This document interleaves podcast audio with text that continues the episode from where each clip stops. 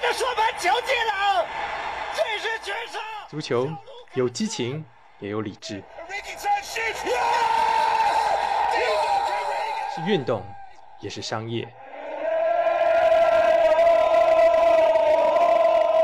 橘猫财经足球，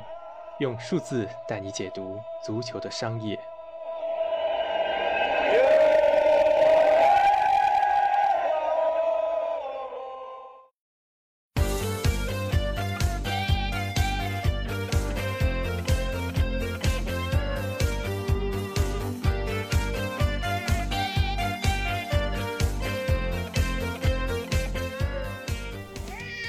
大家好，这里是橘猫看球，已经数不清这是我第几次为断更而道歉了啊。呃，其实按照正常频率，这期节目应该是在上个月后半段来做的。呃，我自己很早就为这期节目想好了主题，但是当时就突发奇想的想尝试做一次视频，正好看到了好莱坞明星联合收购英格兰第五级别球队的故事，觉得很值得，也很适合用视频来讲一下。啊、呃，那就花了一到两周的时间来准备这个视频，很可惜，大概是制作技巧啊，或者说不太抓得到视频用户的习惯，好像没什么效果。啊、呃，那感兴趣的朋友也可以去我公众号上瞅瞅。我个人觉得其实还是挺不错的个故事，呃，国内也没有其他人讲过，真的可以看一下。呃，紧接着呢是十一月末、十二月初，我自己也是经历了工作上的变动。此前我是一直号称自己就职于国际足球管理公司，那现在这个 title 正式做糊了啊！关于这一段并不算长的圈内经历，我其实有蛮多的话想说的，但又没想好该怎么说，呃，争取之后能找个机会梳理一下，把一些有价值的感想给大家分享出来吧。啊，反正呢，目前我还是回归了一条对我来说比较正常的职业路线啊，做回跟金融投资相关的工作。这样也好吧，呃，能够保持一个商业逻辑的敏锐度，可能对我做足球内容也是有好处的。毕竟我一开始就是以角度奇特而著称的嘛，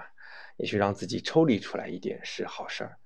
只不过说以后可能真的要根据工作情况来决定更新频率了，毕竟还是要恰饭的嘛，也请大家多多谅解。这一期主题的起因是之前在 The Athletic 上看过一篇文章。哎，可能有人要问了，怎么又又又又是 The Athletic？哎，毕竟花钱买了会员嘛，不用到极致，对对不起咱出的这几升血啊。那话说回来，这篇灵感来源的文章题目叫做《The Korean Case》克伦克家族。我、哦、当时感觉就是妈呀，这标题一看就太劲爆了。我非常敬佩作者们的勇气啊！实际上，当时这篇文章的反响也的确很大。评论里很多都是在大骂，这是一篇洗地文，说这是 PR 文。那我为什么会对这个感兴趣？首先，我本来就是一个不喜欢跟风随大流的人。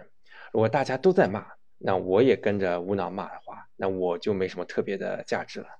我是觉得把一些反直觉的东西分享出来，不见得是因为我全盘相信或者刻意想标新立异，而是为了给大家提供更多元化的角度，来形成对事物总体全面的认知啊、呃。其次，我也的确觉得这里面有一些东西是呃真的很有道理的，这些也真的是有真凭实据的，有必要分享给大家，正本清源。最近这段时间，正好阿森纳成绩也非常不理想，跟赛季初当时的很乐观的情况判若两队。关于阿尔特塔是否该下课，也引发了很多讨论，正好这一次也一起聊了。阿森纳也真的是我比较喜欢的一支球队。当年 O2 的球衣是我记忆里最好看的球衣之一，很希望场子能早日回到正轨，回到自己属于的位置。这一期我也是邀请到了我的职场偶像，我的前辈 Alex 力哥，一个资深的投行人士，我的职业生涯的明灯，也是铁杆枪迷啊。我们进行了一段讨论，穿插在节目里面。也是我本节目的第二次做访谈，希望比上次做埃克塞特节目的时候表现能稍微有点进步。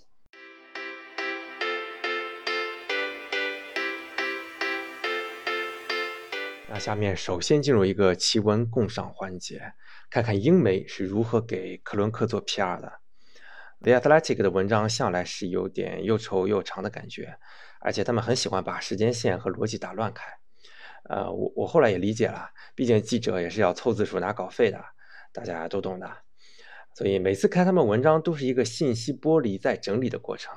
啊。这篇文章起长，也花了我很多时间。我先把文章列出来几个主要观点给说一下吧，先给大家定个基调，然后我再呃展开讲。第一条是老克伦克现场观看比赛次数比媒体报道的更多，这表明啊、老板不是完全的不在乎球队。二，KSE 啊、这全称是 Korenke Sports and Entertainment 啊、克伦克体育娱乐公司，就是阿森纳母公司。啊，他们这个公司呢是习惯通过信任的关键高管来监督俱乐部的运营，而不是亲力亲为。第三，温格治下的时候，克伦克从来没有拒绝过给呃温格拨款，言外之意就是教授从来没要过钱，你也别怪克伦克抠。第四，小克伦克在洛杉矶家里的 barbecue 派对上做出了签下佩佩的决定，而且在财政上保证说全力支持这笔交易，哪怕之后冗员清理不顺，无法回收现金啊，也是支持的。第五，啊，球员降薪不是来自老板的直接要求，是高管们通过 PPT 说服了球员们，啊，承诺省下来的钱会用在加强球队上。第六，啊，董事会的新成员蒂姆·刘易斯是克伦克家族的眼线和传声筒，啊，他以前是高伟生律师事务所的合伙人，这个是世界顶级的律所啊，挺厉害的。后来也是他向足球总监桑列伊传达了解雇的决定。第七，下窗的时候，阿森纳曾经想通过分期付款的方式，同时签下托马斯·奥亚尔和若尼奥三个人中的两个。那结果大家也都知道了，因为托马斯的解约金是只能一次性付清的，他们现金不够了，后来就只能买了一个。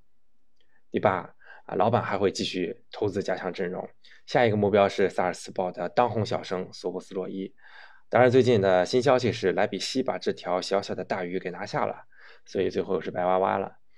不过我觉得不遗憾啊，因为这种半成品也许不是阿森纳此刻最急需的，其实不如攒着钱啊，为将来买奥亚尔什么的来来做准备。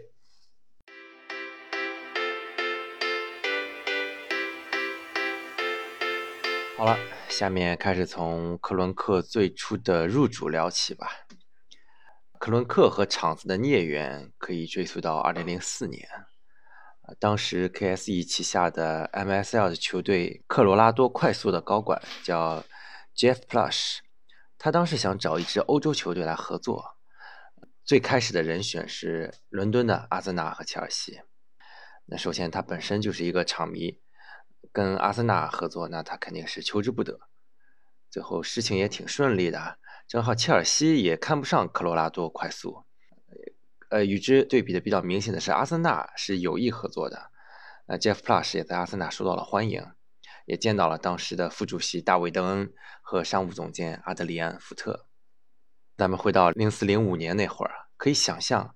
阿森纳是应该会很欢迎美国资本进入的。啊你想，当时切尔西刚刚在阿布的注资下，那是呼风唤雨，他们肯定还是想引入一些新的金主。就是在这样的背景下，斯坦克伦克和阿森纳产生了联系。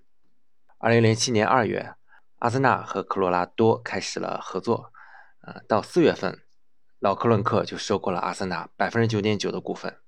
不过，呃，事后而论，当时阿森纳这边确实有点 too young too simple 了。呃，克伦克只是一个小股东而已。其实没有哪个金主会在还没拿到所有权的情况下就打开钱包啊、呃、投钱。当然，呃，也是有有少数的啊，也会有这么实诚的老板，比如说现在柏林赫塔的大善人老板温德霍斯特，那人家也是限于德甲五十加一的政策，只能先这么干着。对于克伦克最初的动机来说，也很好理解，阿森纳应该是一个比较不错的投资标的。他自己是房地产起家的，嗯，又喜欢玩体育，那酋长球场当时肯定是很对他胃口的。他当时就有一句评价说，在世界足坛里，海景房就那么几套，阿森纳就是其中之一。你想，阿森纳那时候刚刚搬进新球场，啊，又地处伦敦，还是老牌豪门之一，哪怕买个小股，大概率未来可能它的价值也会提升。呃，他是花了六千五百万从 ITV 手里买下的股份，而且获得了董事会的席位。可能有朋友又要问了，上市足球俱乐部股价走的都不怎么样啊，怎么他就能确保自己这点股份的升值呢？啊，忘了说啊，当时阿森纳还是上市公司。呃，这里要说的一点就是，散户买股份和向机构大笔购买股份的概念是不太一样的。啊，当你持有的是一股两股，你没什么太多的权利，你吃的就是股价的涨跌。那当你如果拥有了一定的董事会席位了，啊，未来如果有人想收购整个俱乐部，你是可以索要一些溢价的。所以说，克伦克一开始对阿森纳投资就是十分精明的，而且他也很享受这份投资。从那之后，他们全家就经常飞往伦敦来看球，阿森纳也成了他们茶余饭后的讨论的话题。啊、呃，最多的一个赛季，克伦克是看了十四场阿森纳主场的比赛。但是呢，他的进入遭到了很多抵制，尤其当时的对手曼联已经是沦落在了美国资本手中。啊、呃，本来这种英国原汁原味的优越感是阿森纳球迷的骄傲。当时的主席彼得·希尔伍德接受《卫报》采访的时候，就是很明确地表达了抗议。他说：“我们不需要克伦克这样的人的钱。”屁民的抗议其实没用的，谁让这就是一个资本的游戏呢？这个时代，有种你来当白骑士啊！克伦克看准了时机，一次次的加码。到二零一一年四月，他进行了一次很大的收笔，啊、呃，他的持有的股份从百分之三十一下子跃升到了百分之六十六点八。这意味着什么呢？他现在就是阿森纳名副其实的老大了。应该说，克伦克对阿森纳收购并不是一次常规意义中大家所理解的足球俱乐部的收购。以往我们看到的啊，比如说李哥一笔头把米兰从老贝手里买过来，还有比如说苏宁把国米从托希尔手中买过来，因为这些都是私有俱乐部，你只需要跟老板一个人谈就差不多了。可当时，阿森纳是一家公众公司，是上市公司，而且是股份很分散的那种上市公司，有很多占比十几、二十几的股东，他们在董事会里面相互制衡，是一个真正现代意义上的企业。所以，当一出现了一个大金主开始一个老股东一个老股东各自击破的时候，啊，除非其他股东能够保持一条心，那是很难抗拒克伦克的糖衣炮弹。可能现在曼联球迷会有一些天真的想法，哎，这是不是说曼联哪一天也可能会被某个好老板以这种方式收购呢？不好意思，想多了，人家格雷格精明的很。曼联在纽交所是以 A、B 股的形式上市的，同股不同权。我给你股份，但你一股的表决权只有我的十分之一，没有人可以从我的手中抢走球队，够绝望了吧？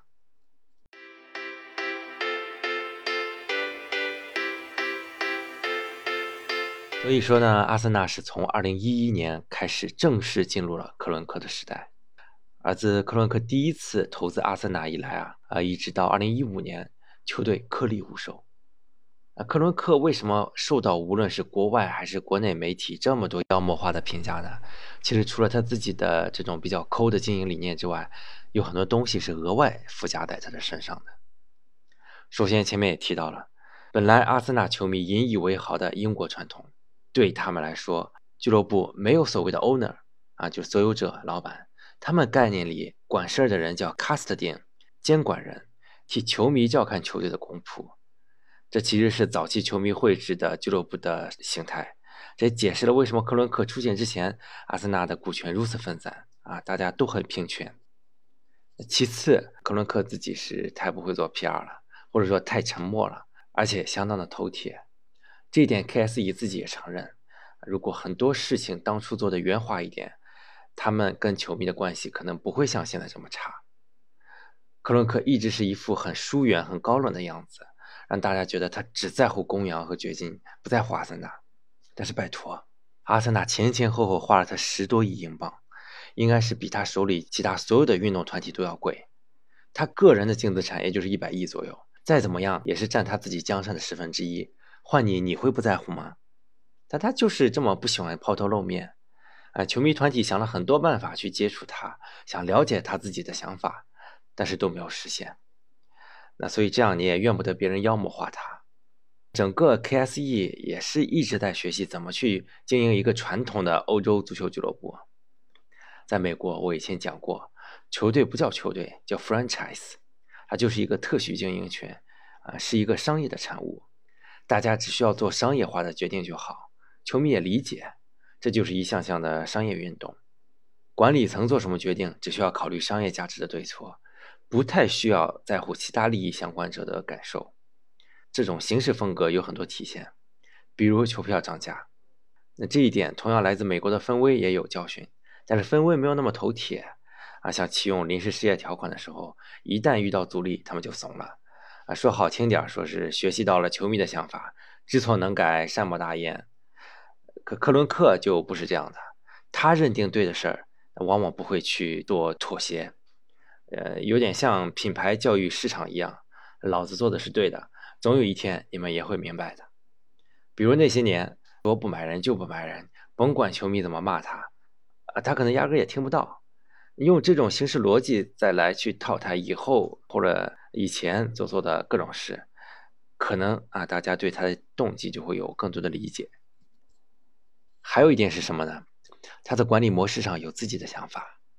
克伦克的管理风格是放养式的，或者说好听一点是放权给信任的人啊，更多的是去监督而不是指导。这其实不是什么不可理解的流派了，因为我也稍微做过一点点足球方面的管理，也是很清楚中美这种足球后进国家在管理欧洲这种先进俱乐部的时候所面临的困难。很简单一点，你可能有钱，但是你对足球世界的运作原理一无所知，这个是真的是大实话。哎，别看谁家公子整天抛头露面的，说白了，真正管用的都是请来的地头蛇经理人。像克伦克这种甩手掌柜其实是不少的，呃，有时候啊，可能其实比频繁插手那种老板是要好的。频繁插手老板的反例有很多，比如说一个赛季能换九次教练的巴拉莫，啊，终于把自己换到丙级去了。让专业的人做专业的事，这其实是一种管理的理念。但同样是美国人，也有事必躬亲的，啊，这时候又要拿分位来做对比了。之前做利物浦夺冠特辑的时候，我也是专门做了很多功课。分威的高管迈克尔·戈登是每天都要和俱乐部打电话的，那这也是一种流派。虽然现在利物浦很成功，当初他也是走弯路走出来的，所以很难讲这是先天模式上的优劣之分。那这时候就不得不提起一个很重要也很有争议的人物——加西蒂斯。如果说克伦克这些年是缺位的，那是因为他的信任给到了这些俱乐部管理层，可以说，估计阿森纳球迷里面能给加西蒂斯说好话的应该没有几个啊。毕竟加西蒂斯和阿森纳低迷期是高度重合的，很容易把阿森纳的衰落跟他联系起来。包括他刚去米兰的时候，也是方方面面的质疑声，觉得他瞎搞啊，各种谩骂。大约在今年年初的时候，我当时跟国米的大 V Ken 讲，也是一个投行工作者。跟他聊天的时候，他说过一句话，我觉得是挺有道理的啊。无论是加基蒂斯，还是任命他作为米兰掌舵者的埃利奥特基金，他们的优秀程度都是远超常人的。埃利奥特就不说了，阿根廷一整个国家都被他玩得团团转。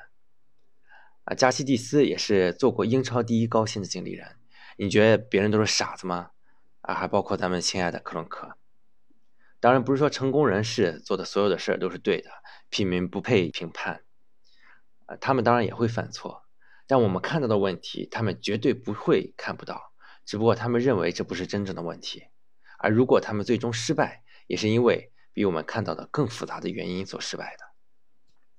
而如果说加西蒂斯在阿森纳的经历，啊，包括到米兰初期的经历都是灰暗的，那他最近算是终于扬眉吐气了。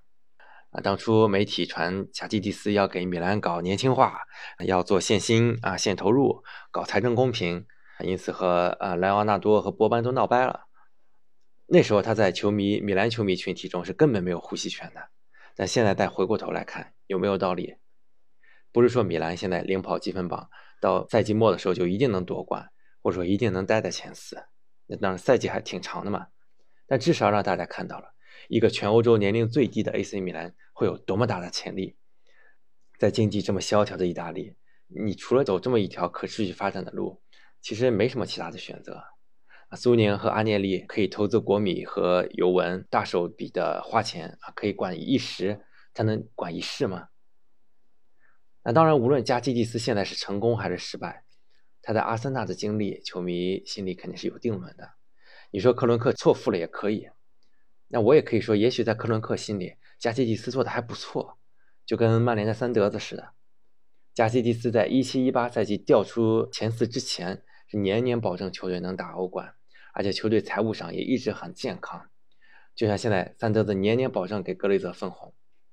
其实现在看看阿森纳的处境，大家肯定很怀念当时很嫌弃的那种年年争四的岁月。那至少人家当时第四名还是能争到的。还有一个不得不提的话题，那是克伦克和温格之间的关系。啊，我在这儿可以先给一个肯定的概括，他们之间的关系肯定是积极的，不积极的话，他们是很难一起走这么多年的。啊，这个其实很可以理解。你作为一个了不起的教练，他当时年轻的时候其实是可以去任何一家豪门的。如果你觉得自己头上的人是个傻帽，不可共识，那你肯定不会留下来忍气吞声的。你可以和高管关系不好，但绝对不会太差。同理也适用于很多其他的教练。根据文章里的说法，克伦克私人和温格的关系是非常不错的，经常一起吃饭。克伦克很敬重温格，当他购买俱乐部的时候，他是把温格视作俱乐部的重要资产之一。他既是一个一流的教练，也是一个很好的体育总监，而且两者的这种运营理念是一致的，都认可俱乐部应该以自负盈亏的方式运营。当初教授发表过很多反对金元足球的言论。很多人觉得他是不是嘴硬啊，或者说为了维护自己球队的立场啊，实际上他本人也是认可这套逻辑的，不然他也可以选择不说呀，他也可以学孔蒂时不时的炮轰一下管理层，对吧？或者干脆就离开，但是他并没有。当然，后来温格也隐晦的表达过，其实当年在执教阿森纳的时候，曾经也被迫接受过一些他不情愿的东西，但是 Athletic 的记者是被告知。在温格执教的时候，球队老板从来没有拒绝过他的直接的资金需求。啊，如果呃球队内部对缺乏签约而感到失望的话，那么多半应该是针对温格的，而不是针对球队老板的。那这个结论可能会引起一些小小的争议。啊、呃，我个人倾向啊认为两者大方向肯定是一致的，在小事上曾经存在过分歧，那是不可避免的。虽然最后的分手不能算愉快吧，对于一个球队的功勋来说，被解雇呢当然是一个光彩的结局，但也没办法。那么回到当时，其实很多球迷都已经受够了多年来不上不下的境地。我还记得当时的标语嘛，“Enough is enough”，够了就是够了。教授在我已经很多年了，人们已经分不清球队不好是因为他，还是球队自己就不好。在那个时候。大家可能觉得是时候体验一些新的东西了，当然事后看，可能这个尝试并不算成功。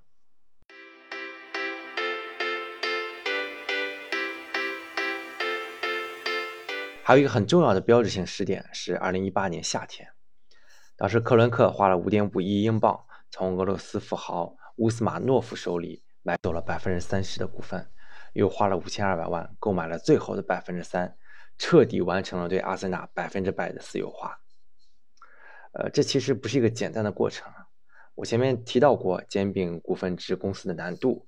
我在这里是列举了几个标志性时点，实际的操作比我说的要繁琐的多了。其实从2011年到2018年，中间每一年克伦克都有在根据行情一点一点的增持股份，一直到买完百分之百的份额，总共啊花了大约是。十点二九亿英镑，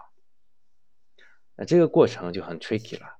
有一种很流行的说法说，克伦克之前这么多年不投钱，是因为球队不是他百分之百所有的。这个不是托词啊，其实是有道理的。前面提了，到二零一一年的时候，克伦克虽然拿下了控制权，但只有百分之六十七的份额，剩下的还不是说都分散的，还有穆斯马诺夫这种非善意的对手。他有百分之三十的份额，这个真不小了。就是说，如果俄罗斯大佬心情不好，你永远都没法百分之百控制俱乐部。所以董事会里面啊也面临着很多力量的制衡。对克伦克来说，如果他一开始就奔着私有化阿森纳来的，那他就不能让阿森纳市值增长太快，否则他未来再商量买下剩下部分的成本就会特别高。那他也不能随意投钱啊，做增资的时候是要跟乌斯马诺夫达成一致的，不然他自己单方面增资了，乌斯马诺夫不增资，完了份额还不让变动，那这不是白白让人家坐享其成吗？包括我一直在纳闷儿啊，为什么阿森纳以前要在账上留这么多现金啊？扣除了贷款、保证金，还常年余着一个多亿，难道说呃克伦克觉得投钱不一定管用吗？现在再回想，毕竟在二零一八年以前，阿森纳还是个公众公司，那么在还有巨额负债的情况下，为了各方股东的利益，不去做太多高风险的投资，那也就可以理解了。二零一八年对阿森纳来说是变化很大的一年啊，除了克伦克的私有化、温格的离任，加西蒂斯也是在这一年离开了俱乐部，这都让克伦克有些措手不及。临走前，加西蒂斯推荐桑列伊来做足球总监，然后也是在二零一八年夏天，小克伦克搬到伦敦住了八周，特意来感受阿森纳日常运营啊，开始越来越频繁地参与到俱乐部的决策中。那 Josh 啊，就是小克伦克，比他爹要外向的多。啊他和加西蒂斯的继任者们也都保持了很密切的关系，尤其是桑列伊，他也经常和球员们发送短信。呃，之前奥巴梅扬和阿森纳续约的时候，也是收到了 Josh 的啊祝贺电话。啊，Josh 的出现，真正让有些人觉得啊克伦克家原来还是会管事儿的呀。很多人可能没感觉到，其实从二零一八年开始，阿森纳在转会市场投入决策已经开始悄然地发生了变化了。一八一九赛季，阿森纳转会净支出六千五百万英镑，虽然跟土豪比还是不多，但也不能算少了。一九二零赛季就更不用说了，一个七千二百万的佩佩就刷新了队史引援记录，整体净投入九千六百万。你可能觉得这么多钱花了，咋感觉跟没花一样？那这就是怎么花的问题了。那至少人家老板态度已经体现出来了。刚刚提到了佩佩，当时也是有一段故事的。呃，那个夏天开始的时候，呃，Josh 是在自己洛杉矶的家里招待了阿森纳的高层，一起商量转会策略。阿森纳一开始的目标是扎哈，但是水晶宫的要价太离谱了。虽然扎哈是不错，是挺厉害的，但他能值一亿吗？不得已啊，俱乐部只能改变了目标，最后转向了佩佩。当时对佩佩感兴趣的球队有很多啊，那个赛季佩佩在法甲表现真的挺好的，我当时看了几集也觉得挺喜欢。英超这边有利物浦，意甲有那不勒斯，啊，据说那不勒斯出价到了八千万欧元，阿森纳这才下定决心梭哈一把。但是转会资金还没筹够啊，万一后面回收不来资金怎么办？但另一边又觉得过了这个村儿就没这个店了。这个时候啊，就是我前面提到的，小克伦克在烧烤 party 上拍板了，你们尽管报价，哪怕回收不了资金也没关系。那这就给了谈判团队有了定心丸儿，交易最后才能成型。然后来到二零二零年，这一年可以说克伦克打了一个翻身仗。先是七月份，KSE 出钱把球队一点六亿的银行债券提前偿还了，这些钱从外债变成了股东借款。啊有人说了，借款而已嘛，说明不了啥。你可要知道，阿布这十六年里面对切尔西十三个亿的投资也是股东借款，你不能说阿布的借款是投钱，克伦克的就不是了吧？毕竟欠股东的总比欠银行外人的好。之后又是夏窗关窗前，压哨签下托马斯。那很值得一提的是，大小克伦克是在看公羊队比赛的时候被通知要进行决策的。他们看了半场就离开了比赛，开了一场电话会，决定激活托马斯的解约金。而事后根据大部分媒体披露，托马斯这一笔头的五千万现金里面，至少有一部分是股东支持的。所以说，等于光2020年一年，克伦克就通过各种方式变相注资了将近两亿。从数据上来看，克伦克家族对球队的投入的确在2018年以后有所改善。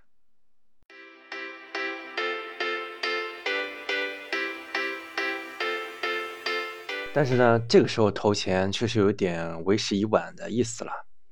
关键砸了钱也没听到动静，那也也怨不得球迷不领情，对吧？可阿森纳怎么就一步步走到现在的境地了呢？首先，我觉得管理层的动荡是一大重要原因。前面提到了，二零一八年以来，俱乐部经历的变革太多了，而且很多都是预期外的变动，没法提前做好规划那种，导致后面都是走一步看一步。以前都说温格是恋童癖，喜欢买小孩刮彩票，那你至少能看到当时很清晰的规划，那就是培养有潜力的球员。但是现在的引援就很难看到有什么统一的方向或者策略，更像是撞到什么买什么。比如说会买一些老将，像路易斯啊、威廉啊，会引进一些熟男，比如说穆希塔良、利希施泰纳、塞德里克·苏亚雷斯这种。那依然还是会刮一些彩票，比如萨利巴、马丁内斯，还有佩佩这样的天价彩票。关键很多球员给人的感觉，这就是上限并不高，那不上不下的水平。现实确实是，花了这么多钱，也就买了个寂寞嘛。今年夏天又是一波动荡，桑列伊离开，他原来的职责现在是由艾杜和阿尔特塔来分担。那如果高层一直在变，教练的压力就很大了。以前是埃梅里，那其实埃梅里在进入豪门之前，我挺欣赏的，但是无奈两段豪门的经历其实都很难说是成功的。现在是阿尔特塔，最近有很多朋友都在讨论阿尔特塔该不该下课。我在这儿不评判该不该换帅啊！我看阿森纳比赛很少，我上次看的时候呢，还是赛季初顺风顺水的那段时间。但我能分享的是，从管理层那边的态度来看，从媒体方面的消息来看，从一些资深球迷的角度来看，把解决问题的方式归结于换帅的其实是很少的。呃，可能有的朋友会把问题想得很简单啊，一句“换帅如换刀”，说的挺轻巧。那现实哪有那么简单啊？打个比方，这教练就好比是一个交往多年的对象，大家在一起脾气秉性都已经磨合好了，呃有的甚至可能两个人都看好了，房子也都买好了，准备结婚了，这个时候换掉，那所有一切又要重新开始。不是说这样不行，但你是肯定要非常慎重的考虑的。而于对于阿森纳来说，他们一开始就给予了。阿尔特塔非常大的期望，甚至撸掉了桑列伊，能给一个菜鸟教练这么高的权利，其实也挺少见的。给了这么大权利，又让高层现在这么快放弃的话，那可能也不现实。有些不光阿尔特塔自己年轻，现在掌权的人里面，埃杜才四十二，那 CEO 温卡特瑟姆也才三十九，整个团队其实都是需要时间来成长和磨合的。那放到一个赛季的角度来看，这个开局肯定是相当不理想了。如果管理层是今年非要签死不可的话，那他可能换任何一个教练都没法保证这个赛季里能够完成这个目标。如果管理层可以容忍这个赛季继续的蛰伏，那的确不一定非要在这个时候就下定论。毕竟你说最后打进欧联和打不进欧联，其实这个差别不大，欧联性价比也不高嘛。那我觉得也许可以再给一点时间看看，实在不行，等你真的考察妥当了，真的确实不行，那你也不能操之过急。这次你就好好挑一个人选，到下半赛季时候先进来适应一段时间，然后再给下窗一整个窗口的时间调配资源，这应该是一个比较好的节奏。啊，文章里还提到一些疫情期间的事，比如说球员降薪。其实这一点我一直觉得挺牛的，整个英超独此一家，我这没有任何贬义。其实我第一期播客节目的时候，在这个问题上就表态过。疫情期间遭受损失的行业有非常多，那作为高收入的群体，哎，整体业绩受损很严重的情况下，收入上做一些牺牲，我觉得是合情合理的。据说当时管理层是做了一个 PPT，放了一张熊冬眠的照片，他们把。匠心比作熊的冬眠，说积蓄力量，熬过冬天，等到春天的时候再出动，可能也算比较形象吧。可是，在这之后，阿森纳又解雇了五十五名员工，这就让球员很恼怒了。我们不是降薪了吗？为什么还要赶人走啊？其实，阿森纳这个时候也是借题发挥，因为本来阿森纳作为老牌俱乐部，它员工人数就是比较冗余的。我之前做过统计。截止到二零一八一九赛季末的时候，阿森纳有七百二十四个员工，那和他同规模的俱乐部相比，热刺就有六百四十七个。所以这个决定很可能是出于纯经营考虑的。从道义上看，的确不好看。那这也从另一个侧面反映了我前面说的克伦可有多头铁。那总而言之呢，现在阿森纳问题是整个俱乐部上下都处在一个摸索期中，这个困局可能还要维持很长一段时间。那我觉得从中立的角度来看，阿森纳球迷啊，球迷们千万不要灰心，这些起起伏伏啊，其实都是经历。啊，像利物浦球迷啊、米兰双雄的球迷啊，都经历过很低潮的时候。不管未来能不能回到原来的高度，我觉得作为球迷，而且很多人自诩为死忠，那还是应该和球队共进退。毕竟这个时候是球队最需要球迷支持的时候。自己啰啰嗦嗦讲这么多，不知道听友们有没有耐心听完？虽然说这期企划是来自于一篇洗地文，但其实在讲述的过程中。我已经加入了自己的一些分析，把自己的一些观点也融入进来了。就像我之前说的，很多内容和分析，我不保证他们一定是全部正确的。那只要能拓宽大家的思路，让大家注意到事情还有另一面，那我觉得我的目的就达到了。下面进入一段访谈作为本期的结束。啊、呃，我个人觉得聊的还不错的，希望啊能够给大家带来一些新的启发。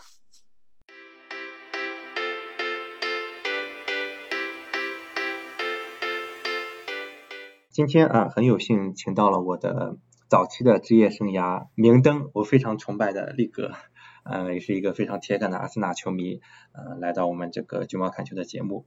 呃，首先呢，请力哥做一个简短的自我介绍吧。呃，我是这个零二零三年，可能早期在不败战舰之前那么一点点时间开始关注阿森纳的，那后期。呃，青春风暴也伴随着我的读书的生涯吧，一直到现在，这个人步入中年，那现在也从事金融行业吧，所以呃，也可以有机会再跟橘猫一起啊，探讨一下关于啊、呃、这个呃如何从一个金融行业的角度去分析或者说呃评判这个足球的经营啊。一见到力哥，我就非常忍不住想分享当年一个凡尔赛的梗。这个就回到七年之前第一次见到力哥的时候，当我得知力哥是 CFA 的时候，我非常崇拜的向力哥表达了我的心情。然后力哥当时风轻云淡的说了一句：“这只能说明我老。”然后对我还这这句话还还像昨天一样历历 在目，确实。多年之后，我体会到这种感觉。如果有人这么问的话，我会很坦诚的跟他说，因为我不知道我我力力哥也许是谦逊，但对我来说，我是真的觉得这只能说明我老。考试嘛，最多大家对大家来说都是一种历练。嗯，好，那前面也跟力哥稍微聊过，也力哥也是看过那篇克伦克家族的文章，对，嗯那就先从这个文章聊起吧。就是你会不会觉得对克伦克有什么改观，或者说你觉得这篇文章如果是洗地文的话，它洗地的成分有多少？谈一下。嗯，首先，因为我我平时是比较就是经常会接触一些境外的媒体的，所以可能因为国内的整个的阿森纳球迷圈的这个舆论可能一边倒的对于克伦克不是特别正面的评价，但是嗯、呃，从从我个人来讲的话，呃，可能也跟我是相关从业人，就是金融行业从业人员有关系，就是说。嗯，我我一直觉得对，对对克伦克来讲，目前的整个的阿森纳的运营情况呢，肯定是他不愿意见到的。但是，呃，你说他一定是说当中有背有很大的责任，那我觉得也未见得。对我觉得这个事情本质上来讲，呃，迪欧的那篇文章更多的其实也是从一个侧面反映了，呃，在国外的主流媒体对于克伦克呃接手阿森纳以后以来的一个。嗯，比较怎么说？呃，中肯的评价吧。但是，呃，说这个也，我觉得也不一定代表主流的看法，因为我当时在嗯下面评论里面是看到了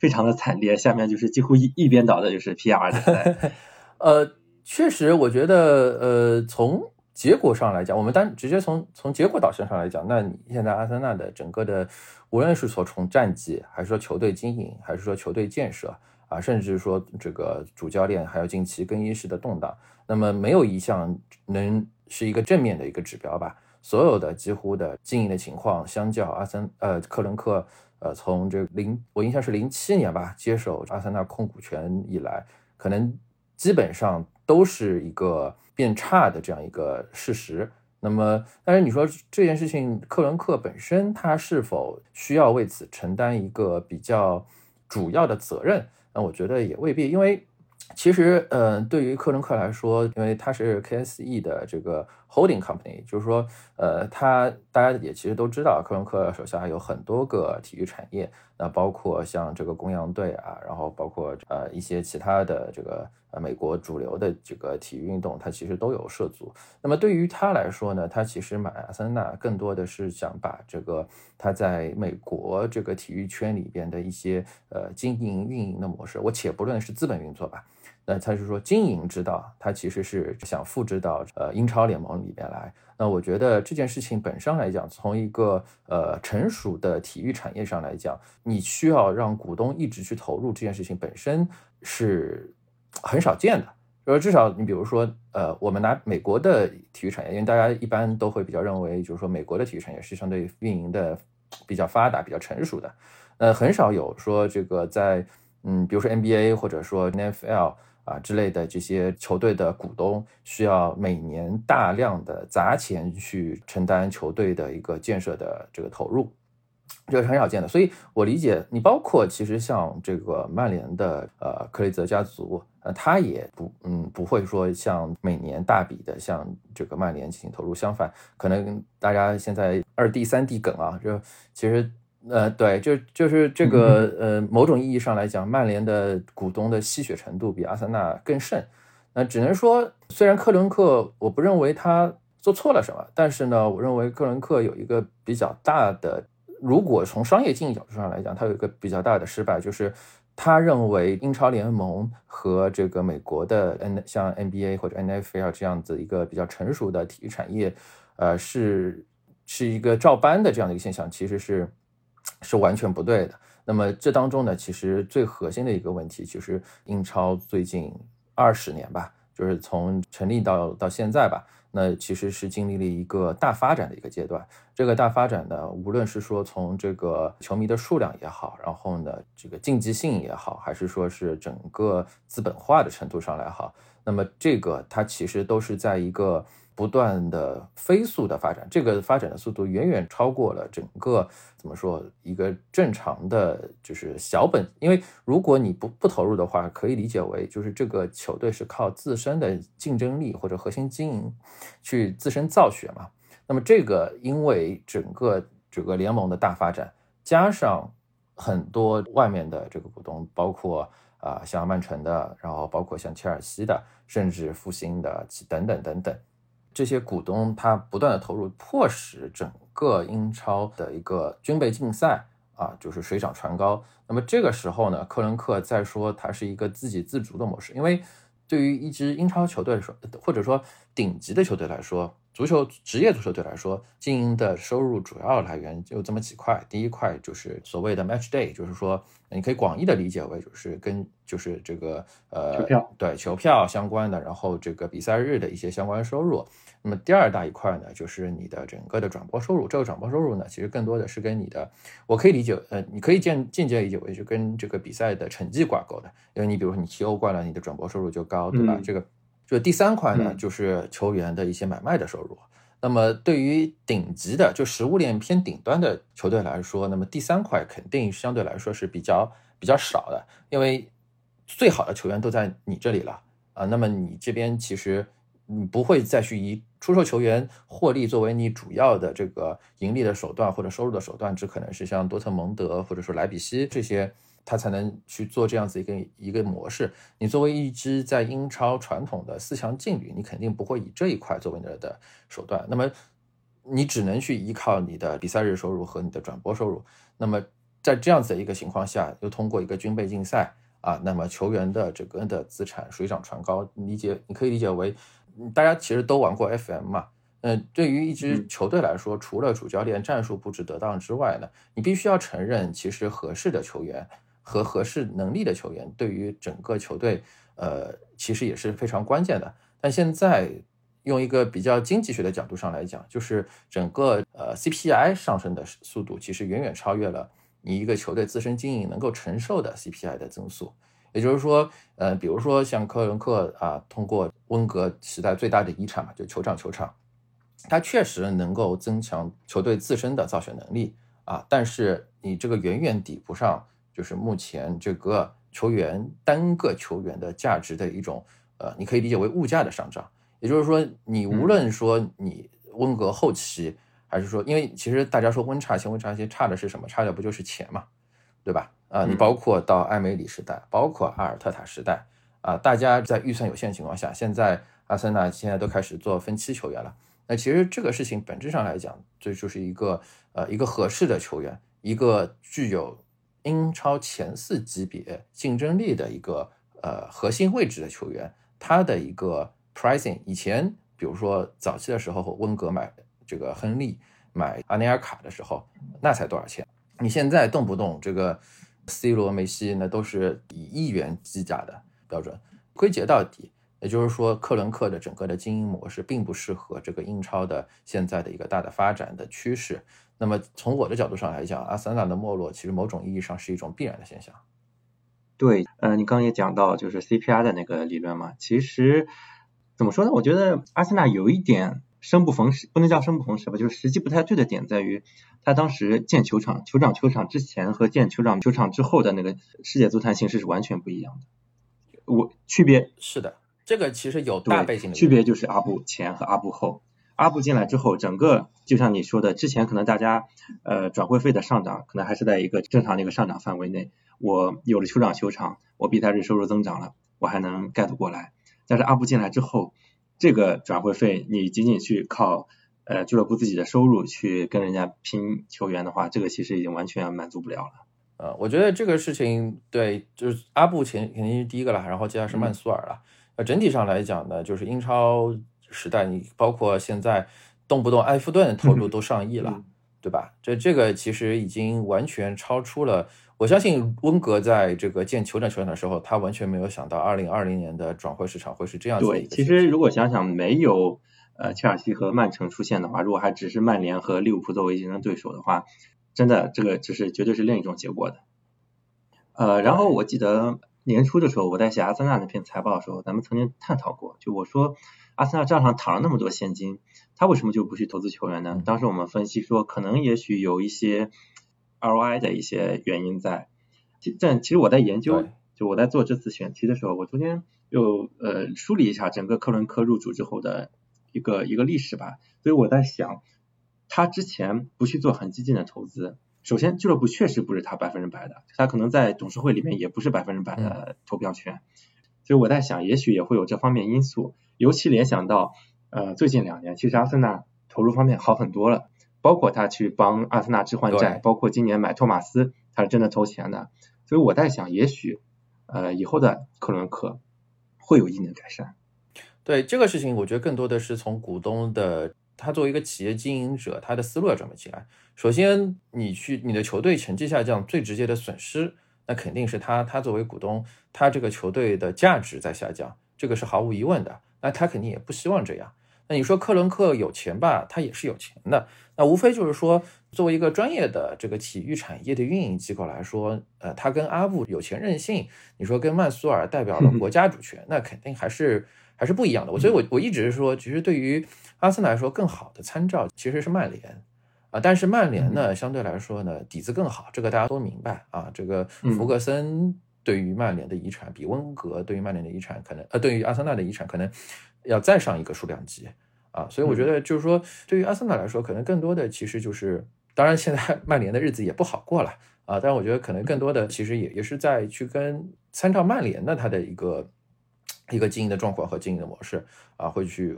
比较，可能会更好一点。那其实你就像我刚才说的，这个呃，第一克伦克如果是他认识到了现在这样一个局面，其实是大家一个怎么说螺旋性下降。就是说，也就是说，你这个成绩不好，导致你的这个球迷流失，导致你的比赛日收入下降，你的转播收入下降，导致你的成绩进一步下降。这个其实，如果你没有一个外力去介入的话，你很有可能就就是从此进入一个中游的水平。这可能说的那个什么一点，可能前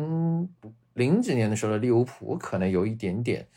呃，当然这个也不也不完全准确吧。但你这个如果克伦克需要改变这样子的一个现象的话，那他必须是要去做一些有效的去投资，他通过施加外力嘛，去扭转这种螺旋形下降的一个趋势。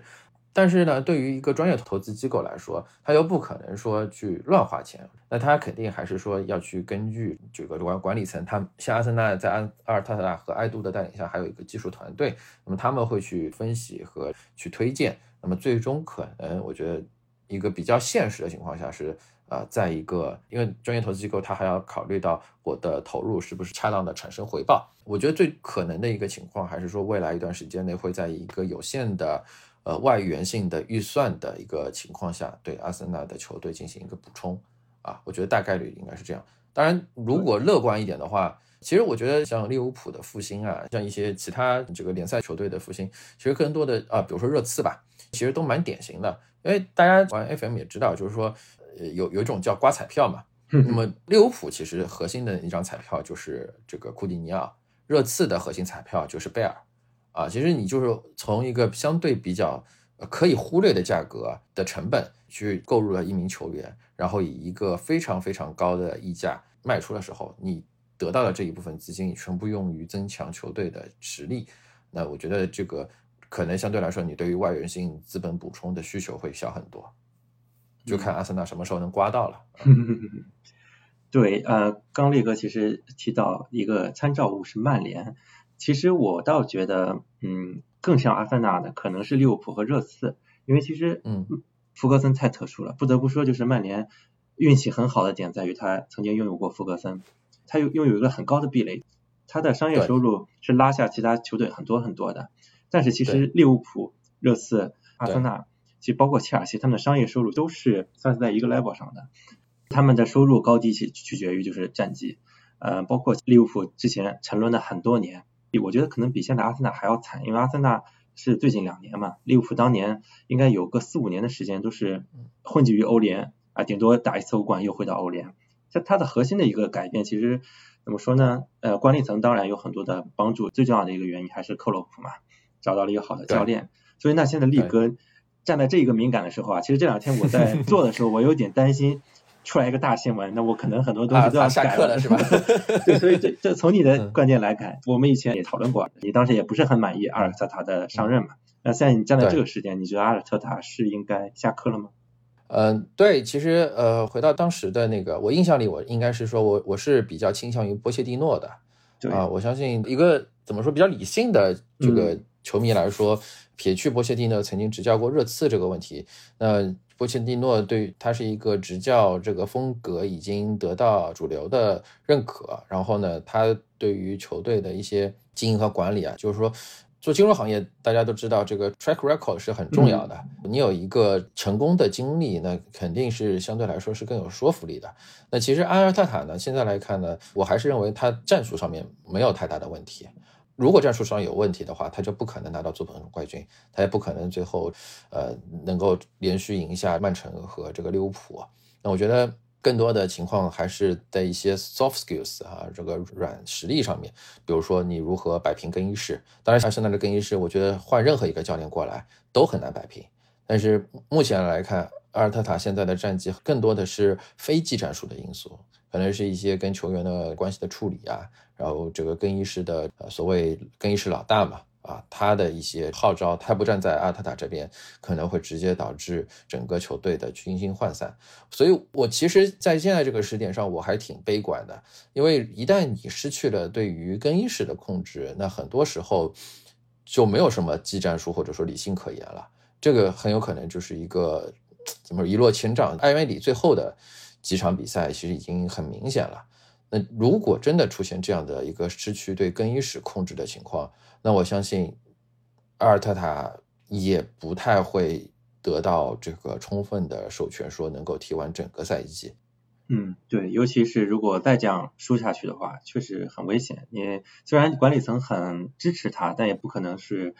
呃，容忍他一直输下去，无条件的支持。对，但现在就很尴尬的在于，呃，阿森纳再换教练，肯定是要选一个非常慎重的人选，不可能再去换一个半吊子这种，因为不然换太频繁也不好嘛。但确实人选就尤尤其有这种很好的舰队经历的人选，其实并不多。呃，大家都很喜欢波切蒂诺，因为我想抛除掉热刺因素，波切蒂诺是这种很符合很多阿森纳球迷审美的，因为他有点像温格。他不是靠是的买对吧？但这种人选真的很少。而且波士顿呢本身的意愿，我觉得也需要打一个问号。对他跟热刺的感情应该是很深的。那你要对除掉波切蒂诺的话，当然也不是没有名帅了，像阿莱格里这种。嗯但我们不说成图本，图赫尔吧，应该啊、对对，我现在看到赔赔率都已经出来了，在那个 Sky Bet 上面。对我，我倒是觉得除了波帅之外，其他的人选对我来说都不是一个特别好的人选啊、因为对于一个英超球队来说，对，特别是对于像囧叔这样，呃，习惯了执教一些这个节奏比较慢的联赛，然后他的那套执教的思维是否能够，因为英超还是一个以对抗为主、节奏比较快的这样一种嘖风格，嗯，其实对于这些主教练来说，本身也是一个比较大的课题吧。在没有执教过英超的这种经历的话，对，包括阿阿莱格里，因为我觉得意大利派的教练，不论是安切洛蒂还是阿莱格里，他们更倾向于是一个很好的厨师，就是把不好的是的东西呃捏合的很好。但他们在舰队方面，可能说没有像就非常出出色的这种，把一个球队从一盘散沙带到一个有战斗力的这种，不见得是这种类型。是的，嗯，我觉得现在阿森纳的问题真的不是说呃就是一两天能够解决的。你包括其实最核心的厄齐尔的一个去留的问题，我觉得他这一就光一个问题就嗯就能引引发出很多次生的问题。对，所以，嗯，虽然我刚刚才说，我觉得阿尔特塔现在失去更衣室的控制是一个非常危险的信号，但是从感情上来讲，我还是希望，非常希望阿尔特塔能够就是坚持过这一段比较困难的时光，因为其实，嗯，等到这些球员能够捏合起来，他能够。得到他真正想要的球员的时候，我相信整个球队还是会得到比较好的一个状态吧。所以我觉得还是需要再给他一点时间。对，对，其实，哎呀，我赛季初还蛮看好今年阿森纳的，因为我觉得阿森纳的季季前准备非常充分，就从前几场比赛来看，所以真的啊，社区段也赢了，对吧？对嗯，很希望阿尔特塔，如果他能够缓过劲儿来，能够开窍的话，能够带领阿森纳如果复兴的话，这绝对是一段很好很好的故事。对，嗯、也是祝阿尔特塔和阿森纳好运。好，谢谢。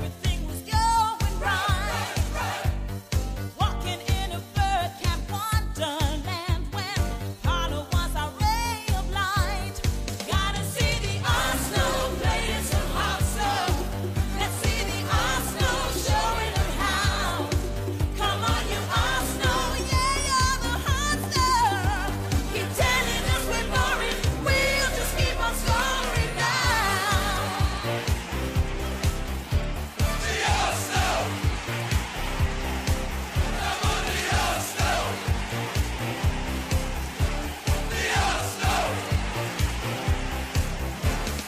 如果喜欢橘猫，请在喜马拉雅或泛用型博客客户端订阅“橘猫看球”，或者通过关注微信公众号“橘猫看球 ”ID“ 橘猫 football” 阅读更多深度分析。嗯、也欢迎关注“体育观察者”系列播客的其他节目《翻转体育》和 “Free Kick” 不止于足球场。我们下期再见。 Blatty, Husey, Boldy, and Alex. Keep telling us we're boring. We'll just keep on scoring Oh,